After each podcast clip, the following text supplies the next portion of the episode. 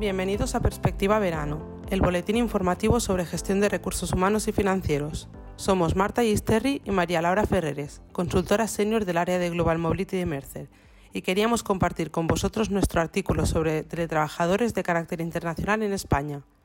En un contexto como el actual, en el que las personas buscamos una mayor flexibilidad en el trabajo, así como formas más efectivas de conciliar la vida laboral y familiar, el teletrabajo internacional se presenta como una herramienta muy útil para cumplir con ambas exigencias sin implicar necesariamente un sobrecoste para las compañías.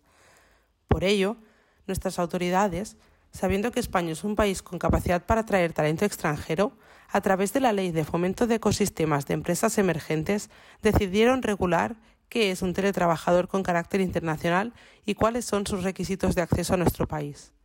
De esta forma, con base en nuestra normativa, podrán tener la consideración de teletrabajadores internacionales quienes se encuentran dentro de las siguientes casuísticas. Aquellas personas procedentes de países que no pertenecen a la Unión Europea y que se trasladan a España con el propósito de llevar a cabo un trabajo de forma remota para empresas establecidas fuera del país, utilizando únicamente recursos informáticos, telemáticos y telecomunicación. O los trabajadores por cuenta propia, siempre y cuando la persona pueda demostrar una relación profesional mediante contrato mercantil con la empresa extranjera de al menos tres meses y que dicha empresa autorice su traslado a España.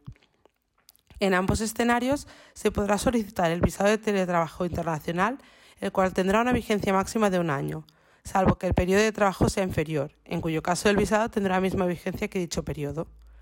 En caso de trasladarse con familiares, la misma autorización de residencia obtenida permite residir y trabajar, tanto por cuenta ajena como por cuenta propia.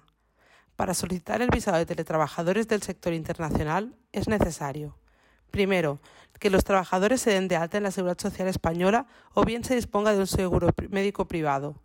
Este último solo en casos de aplicación del convenio de seguridad social suscrito entre España y el país de origen. Segundo, que demuestren suficiente capacidad económica para poder vivir aquí. Y tercero, carecer de antecedentes penales en España y en los países en los que haya residido en los cinco ejercicios previos. Esta autorización habilita también a aquellas personas con relaciones profesionales con las compañías no residentes que tramitaron sus visados para trabajar para empresas ubicadas en España, siempre que el porcentaje de trabajo para la compañía española no sea superior al 20%.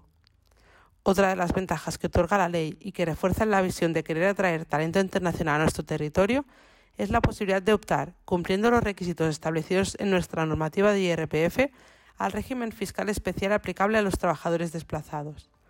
Este punto, no obstante, no está exento de controversia en aquellos supuestos en los que no exista relación laboral en el país de destino y debe ser analizado caso por caso.